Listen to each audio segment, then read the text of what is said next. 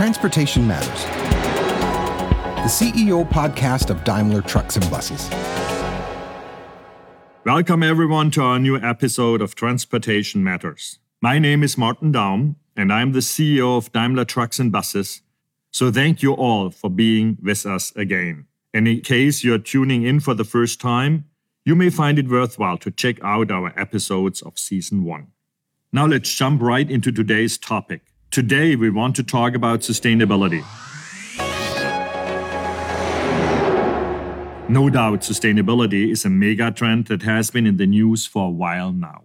But the question is how can we make climate action really happen? How and how fast can we bring CO2 neutrality to a cost sensitive industry like transportation? That's what I will discuss with Nigel Topping. Nigel is one of Europe's most prominent figures when it comes to climate action. He is working closely with the business and political community as an advisor, and he currently acts as high level champion for climate action in preparing the United Nations Climate Change Conference in Great Britain. Nigel, welcome to our podcast. Great that you're with us today. Thank you. Lovely to be with you. When I look at your title, high level champion for climate action. Only the English can come up with such a title. I envy you for that. Well, that's actually it's the United Nations. It's 190 countries came up with that title in Paris in 2015. It was a decision of the governments of the world to create this role. So every year, the country who's the president of the climate conference appoints a high level climate action champion. So it's not it's not an English or a British title. It's a global global one. And what does it actually mean, the high level champion? You know, what is that? Well, it was created in recognition of the fact that countries alone, national governments, cannot solve climate change, that we need businesses, we need investors, local governments like cities, states and regions, or Länder in Germany. And so the role is created to work with all those communities to accelerate action on climate change and, and to help then accelerate the agenda at the national level as well, national governments. I provoke you now a little bit. When you say a country alone can't do it, but now a high level champion can do it. So you as a person can do something what a country can't do. Are you Superman or Batman or both? No, but you know, I can I can provoke you to be more ambitious as Daimler, right? Yeah, um, what you did and what you do. And and you know, when Mercedes say ambition 2039, or when you talk about your 2039 commitments for Daimler trucks in Europe, North America, and Japan, that changes the politics. That influences politicians. So it's not it's not no one can do this on their own. I think that for me, the high level champion means we need to have seven billion champions. Um, but businesses, when they make the kind of commitments that you make, change the politics. They make it easier for politicians to to change the rules so that everybody has to accelerate their action on climate change. So, in preparation of that next climate conference, and I understand it's in Glasgow. Yes. Because all the conferences go with with the locations where, yes. where it's been. Yes. Yeah, we have the famous Paris, and I come back to Paris yes. in a second. So we, we talk about Glasgow. Yeah. What can we expect at the breakthrough? What would you call as a success? If what what should people remember of Glasgow? Well, I think the first thing is to remind people that what Glasgow isn't. Um, it's not a renegotiation of Paris. Glasgow is the fifth anniversary of Paris. So Paris was when the world agreed a long-term target of well below two degrees, trying to get for 1.5 degrees, and a mechanism for getting there. So that's every country makes their plans, and every five years they have to submit more ambitious plans. So I think in Glasgow we can expect or hope or work towards two things. One is that by then we have every country in the world, with some exceptions. Um, America will be an exception because it's withdrawing from the agreement but the majority of countries in the world have submitted more ambitious plans. So at Paris, the plans added up to around 3.2 degrees of warming. So they need to be radically improved. Europe's on track to improve it with its net zero 2050 plans, the UK too. So that's the first thing is that, but that will happen before Glasgow. That's part of the mechanism. It's not negotiated in Glasgow. The second thing is that we get, if you like, new coalitions around the major sectors of the economy, like like the one that you're in, like the transport sector, where we start to converge on ambition and pathways mm-hmm. towards uh, decarbonizing sectors of the economy. And that, that's the bit that I'm working most on is to work with industry and investors and cities to say how quickly can we make the transition to decarbonize transport? And what will mayors have to do? What will investors have to do? What will the CEOs of vehicle manufacturers have to do? So those will be the two things: a shift in the national level commitment, then at Glasgow, really focusing on these new co- coalitions of the ambitious. And we will come back to that. And I think that's for the listeners extremely uh, important when it comes to real and, and action, Yeah. what, what we have and will do. But I want to come back to Paris because I have to confess something. When we talked about uh, one and a half years ago here in our company at Daimler about we commit, completely commit to the Paris Accord, which was easily said for me. Yes, I think Paris, I, I know Paris was something good. The entire world agreed, so I'm for it as well. Yeah. Then I said, wait a moment. Do, do I really know what Paris is? And then I looked it up in Wikipedia. And honestly, when I read the Wikipedia article about Paris 2015, I didn't understand it at all. And it took me some time until I really realized what Paris, what was really signed in Paris. Yeah, Could you repeat with your own words what you think in Paris was signed? Yeah. Very so easy that everyone can understand it. So really, it was two things. It was a commitment to a long-term goal, which is that we get to zero carbon economy.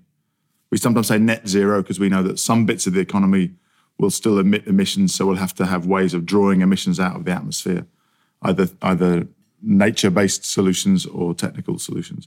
So that's the first thing that everybody agrees, and that's based in the science. And the second thing was that every country committed their plan, what's called a nationally determined contribution, and they commit to improving that every five years. I think that perhaps the most important bit is that this is all based in science and acknowledging the science. Hmm. And one other thing that happened in Paris was the countries asked the international scientific community, this international panel on climate change, which is a collection of eminent scientists working on climate change, to look at the science of 1.5 degrees. Mm. So sometimes we talk about zero carbon, but that depends when you get to zero, whether we're limiting warming to two degrees or 1.5 degrees.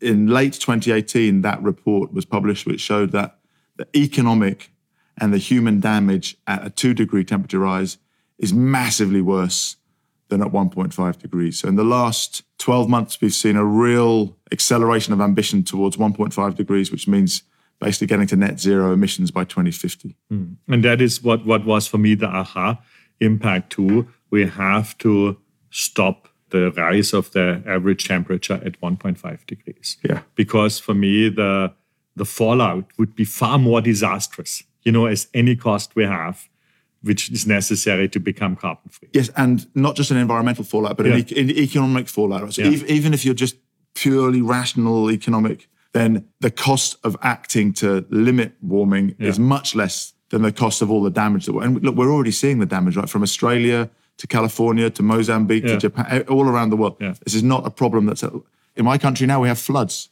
the wettest February ever. So it's not a problem for someone else in 20 years. It's a problem for all of us now, and it will get worse, right? Because there's a momentum in the atmosphere already. The bad part is that countries where billions of people are living suddenly becomes uninhabitable.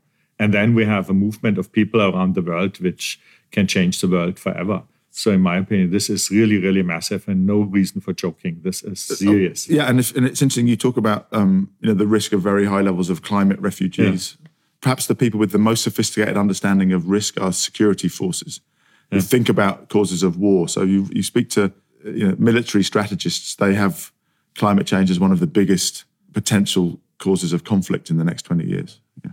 And then for me, and that was uh, the, the journey uh, Daimler was on in the last 18 months, and I personally was on, was if we want to limit it at 1.5%, then by 2050, transportation, and I represent the commercial side of our business, not the individual transportation, which is passenger cars. I represent the commercial transportation, which is the movement of goods, which is essential for our way of living, you know, Yeah. segregation of duties and, and specialization is the core of our life in the last 300 years, and it will continue to be. But to have that style of production, you need movement of goods in between. So it's essential, but we have to make it carbon free by 2050. But to be by 2050 carbon free, because our trucks last for about 10 years, Yeah. we are only allowed to sell the last one in 2040. Yeah. That means between now and 2040, it's just 19 years. You know, I, I used to make the same speech and talk 20 years. Now it's just 19 years. So Yeah. one is already gone. Yeah. And, and this is amazingly fast. And so we we have to act. You said the journey you've been on because you know you and Yeah. I you and I have been talking about this for a couple of years. And, Yeah. the, and the first times we talked about it, you weren't so clear, and we were, we were more arguing from different positions. Yeah. What caused you to change your thinking around what you need to do? Exactly what we were talking about in the last five minutes. Yeah. The realization that if temperature goes higher than 1.5 degrees, we have massive change where the fallouts are so unbearable that we rather move today than, than, to, than to solve the problems in 2050. Right. But to be 2050 carbon neutral, we can only sell by 2040 Yeah. the last combustion engine, Which means R and D today, right? which is 19 years from now. Yeah, yeah, yeah. And that is a extremely short period of time Yeah. for such a massive change. So we Yeah. better start now and not wait another Yeah. 20 years. And my sense is that is that you you're really energized by this, right? For me, Yeah.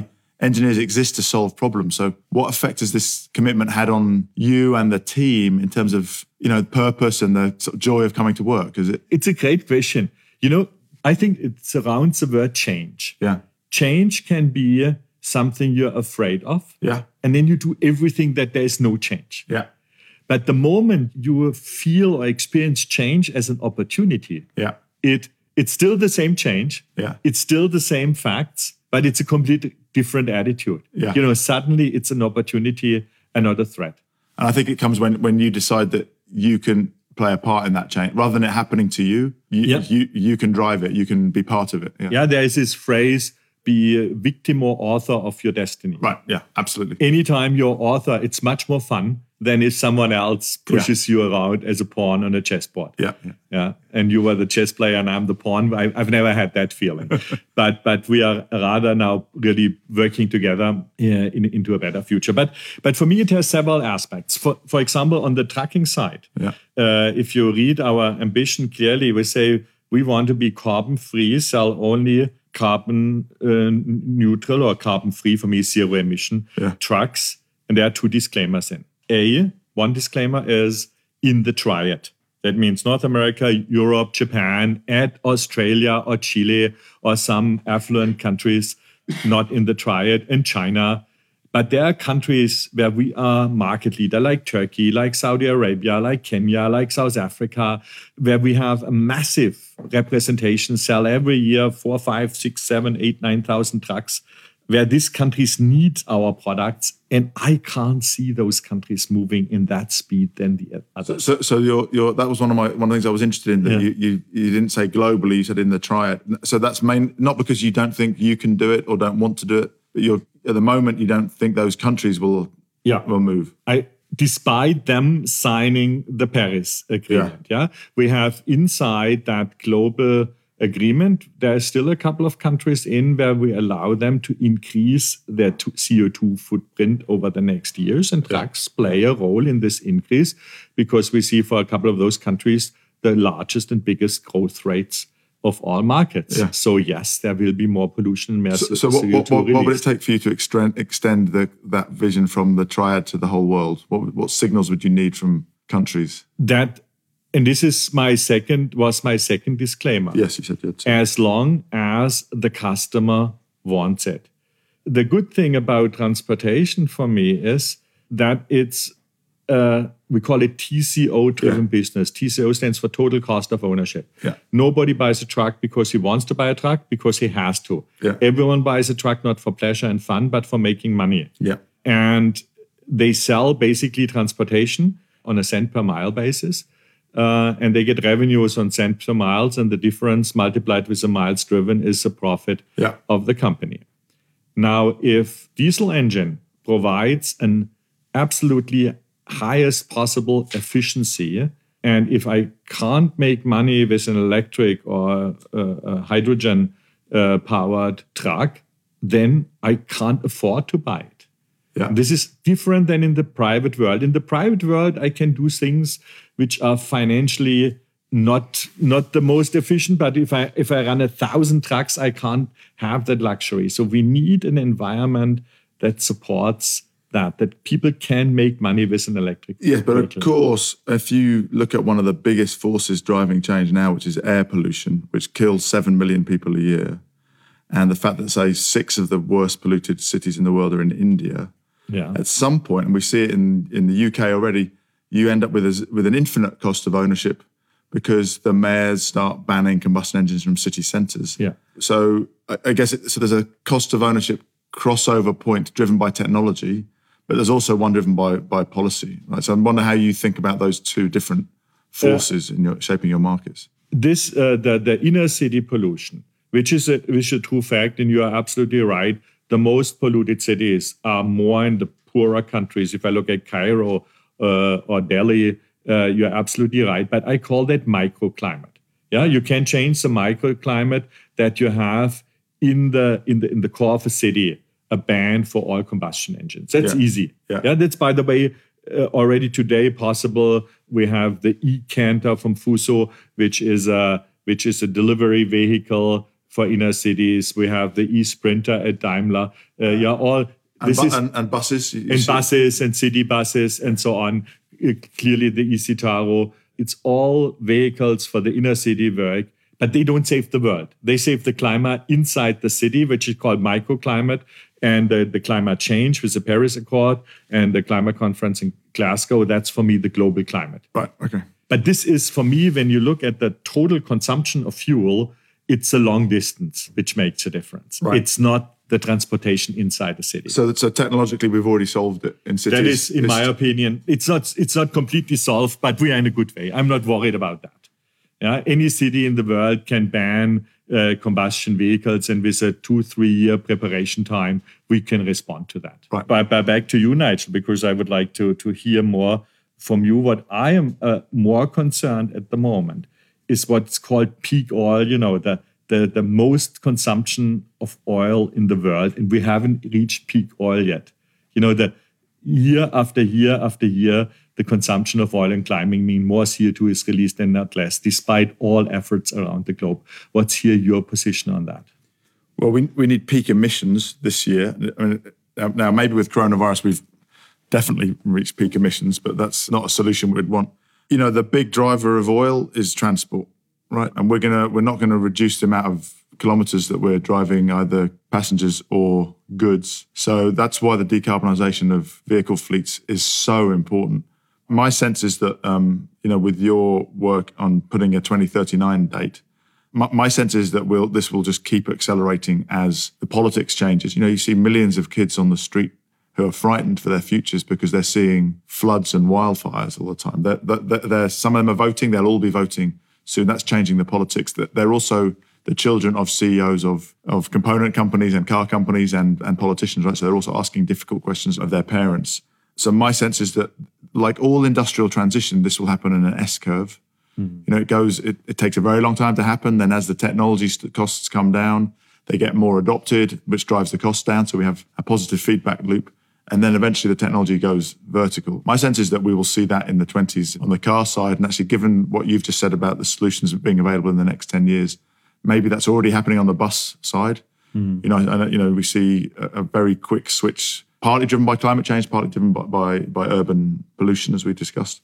So yeah, I think we'll see. My, my sense is that we'll see peak oil, um, peak demand oil, either now or in the next few years, driven by this rapid transition. And the oil companies aren't ready for it. By by and large, they're still investing in upstream exploration. That's kind of a bad bet in a declining market to be investing in growth. Although you start to see the rhetoric changing. So BP just announced their own net zero 2050 target, which is which is very interesting, right? Which will mean a massive switch away from exploring in oil to the kind of infrastructure that you're talking about, to hydrogen, um, to electricity, to vehicle charging. You know, of course, the, a lot of the oil companies have big infrastructure in terms of petrol stations, which can be converted to um, to charging stations and hydrogen. So I think we're on the on the cusp of the S curve really taking off. I think I saw last week the electric vehicle sales, passenger vehicle sales in Germany have gone from about two and a half percent to seven percent in one year. So that's the kind of exponential growth. That as long as the investment from the manufacturers and the infrastructure and the fiscal incentives keep aligning, I think we'll see that go vertical quite soon. But now comes in something I would expect from politics, and that's what I would expect from you as a high-level champion for climate actions. Uh, when we, we sa- I said there are three reasons we have to work on. The one is uh, our technology solutions. Yeah. Check.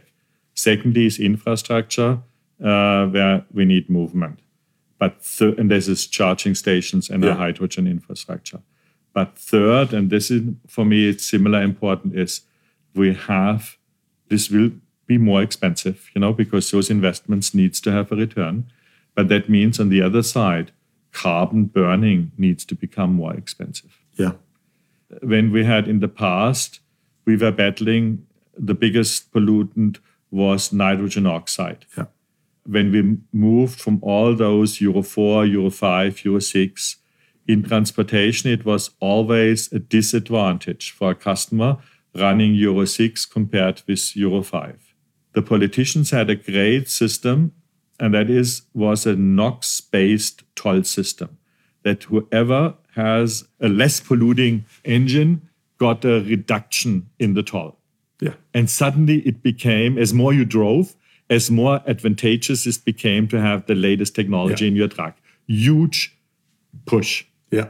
We have to change that completely from a NOx based to a CO2 based Yeah. toll system. Yeah. That there is a reward for becoming CO2 free while driving, or ultimately a penalty Yeah. for driving uh, still emitting CO2. And that means that the one who drives the most will change the first. Yeah. And the one who rarely drives something, you know, a firefighting engine, which is very difficult to, to move to battery or H2, you can still do carbon because they drive less than a thousand kilometers Yeah. a year. No problem for the world's climate. Yeah. Yeah, and with such a system, and we need that. And I expect it from you and such a climate conference that you put a sensible price tag on those things. So of course I agree that I mean this is the the, the basic economics of environmental damage that when we have externalities, as, as the economists call them, that no one pays for, the producers don't pay for, then society pays for them. That's what that's what we see. We are now paying for all the externalities of historical carbon emissions that were not factored into our economy. Now they're being factored in in terms of floods and fires and damage. But one thing to be clear, that won't be negotiated in Glasgow. That won't. No. So it's important to understand what Glasgow is and what Glasgow isn't. So um, in Paris, the basic agreement was negotiated, and there were some rules that had to be tightened up. And that, so the last of those will be negotiated in Glasgow, and that does include some rules around international carbon trading, trading, which will have an effect on the ability of governments to put effective prices on carbon and to make those um, effective by having a, a linked global market. But the actual negotiation of a price on carbon won't happen in Glasgow. So it's important people understand that because if that's your measure of success in Glasgow, then you've already failed, right? That will happen much more at a national and a regional level as it does in, in Europe, and then linkage between markets as we already have some linkage between international markets. And also, I think it's worth saying that there are many different ways of putting a price on carbon. You actually mentioned several. You can you can put a price on directly, hmm. or you can put an indirect price on by having a, a- an efficiency standard. So on the passenger vehicle side here, that's what's very much what's happening in Europe right now. Is right is a is a fleet efficiency standard, which is an effective price on carbon. It doesn't actually name a price per ton, but it drives it puts a cost to emitting. Um, and then of course there's, there's bans, which are effective infinite price on carbon, as we're starting to see in city centres. So I think it's important people understand Glasgow will not negotiate a price on carbon. So if that's what you want, then you'll be disappointed. I think the really important thing for me is that you, as the CEO of the biggest truck company in the world, are saying to politicians, and I would encourage you to use your voice very loudly, we can get to zero. We're already committed to it in some markets, and we can do it everywhere if the policies drive in that direction and work with us so that our ability and our ambition are matched by policy ability and policy ambition, and then we can get there faster. That for me is a really important message because most policymakers don't expect to hear that from industrialists that you want to make the transition go faster because you realize we have to. Most politicians expect industrialists to complain and slow down the transition because that's been their experience normally. So I think we're talking about a very different politics or industrial politics of, of transport and of energy, where you as a CEO say, no, no, no, we can go faster, but you have to play your part as a policymaker to put a price on carbon or to change the standards, hmm. whichever way suits the particular market. But that's what we do. Yeah. We, we commit to a technical solution, but will be more expensive. We ask and encourage for an infrastructure, but we are fully aware that this costs whoever supplies that infrastructure billions. Is expensive. So we expect on the other side that people using those products and using those infrastructure does not get penalized compared with people driving diesel. Yeah. And that's uh, and and we started the whole discussion where we got you know really excited about it, and I really loved it, and I think our listeners uh, loved it. You know the the energy and the engagement in the room. We started with the question: What would it take then for countries like Kenya or South Africa, Yes. or Colombia, uh, Malaysia, take all those uh, countries? What would it for them take? And I would say with uh, giving the economic level of those countries, it's even more difficult for them for that change. Yeah, so it needs to be ultimately a global movement. Yeah, therefore I see that, and therefore we had the disclaimer in the triad: North America, Japan, Europe, Australia, Chile. Yeah, some rich countries, affluent countries. But it's interesting because uh, we have some countries now who've said that they will have transition away from combustion engines by 2025, Norway by 2030, by 2035 now, the Oh, UK yeah, have but said. Norway is my, my love baby. I mean, transition away from combustion engines, but still starting drilling in the North Sea, a very deep, very deep in the North Sea, a new oil field, but making it more sustainable than any other drill in the world. I mean, this is hypocrisy uh, exponential. Yes, and they're, and they're being called out for it. And I think that, that, that, you know, we're starting to see now a lot of pressure on oil companies and banks, actually. I mean, very interestingly, recently there's been a growing move from banks to say they will not um, fund uh, infrastructure investment for oil in the Arctic, in tar sands, of course, in coal. So we're starting to see the finance sector. Um, I, don't, I don't know if you're seeing that with the, with the, finance sector putting pressure on you to accelerate. But I think you know, for me, it's all feedback loops. It's the finance sector sometimes going f- faster, sometimes industry, sometimes policy. It varies by market. One thing I've been surprised is that, and this is why I'm interested. I think you're ahead of the game with your commitment to 2039 in the triad. It's now quite common to have a country or a, or a company or a region to say they get to zero on passenger. Why has no country yet said net zero trucking by 2039 like you have? And how much would it help you if 10, 20, 30, 50 countries said, okay, we follow and we will make a, a law now or a commitment now to 2039 for transport? I mean, that would help enormously. I tell you, the, the my biggest fear at the moment is that the regulations are not strict enough. Yeah. Yeah, because if, uh, for example, we have the discussion these days whether uh, we should go with a natural gas engine, Yeah. which could save, but it's a, an enormous investment, 15 to 20% of CO2, but not more. That would still be 80% of today's level. And that does not solve it. So we declined it as Daimler. I, we see the benefits. We could do it. We have prototypes in our workshops. But then you lock that in. But, but we lock that in, and, and, and I don't invest billions in a technology that still emits 80% and does not help me at all. But this, I just want to, but this, you just said our biggest fear is that regulators are not strict enough. Yeah. That's not what, that's not what people expect to hear from an industrialist. And that's probably not what you've been saying for most of your career, right? Most of your career, I guess you've been saying, my biggest fear is that regulators are too strict. yeah, because you always want a target which you can reach, which uh, with, with an evolutionary improvement of your Yeah. current technology. And we did great. You know, we, we did over the last 30 years about 1.5% fuel efficiency increase year Yeah, over year. year. over year. Multiply that. That means today a truck uh, emits 45% less CO2 Yeah. than it did uh, 30 years ago. But this is always incrementally. And if we continue incrementally, we never reach carbon neutrality. Yeah. So, so for me, that one of the things I would, I'm, I'm working on is can we create fora where we get transport ministers from multiple countries and CEOs like you and have that, because I don't think most transport ministers are getting the message that industry wants them to regulate more strictly to accelerate the transition. That if we can help transport ministers hear that message, that will be one of the most significant things contributing to success in Glasgow. But I have to protect my customers. That means whoever then follows that lead is not, can't get bankrupt Yeah. compared with someone who uses then a 10 year old truck with a diesel engine. Right. So the regulations Yeah? need to be You- strict you- and you- smart. It, it needs to be, and we sometimes, I coin that phrase, ultimately Adam Smith has to replace Greta Thunberg. Yeah. And I say that sentence with full respect of Greta Thunberg because she brings an emotion into the whole thing and a, and, and a personal involvement, which, in my opinion, is necessary for each movement to join. But what we need similar in that whole thing is the rationale to it. You know that that you can still continue and make a living because drivers needs to get their wages transportation companies and owners needs to get the rates for their for the lease of their trucks Yeah.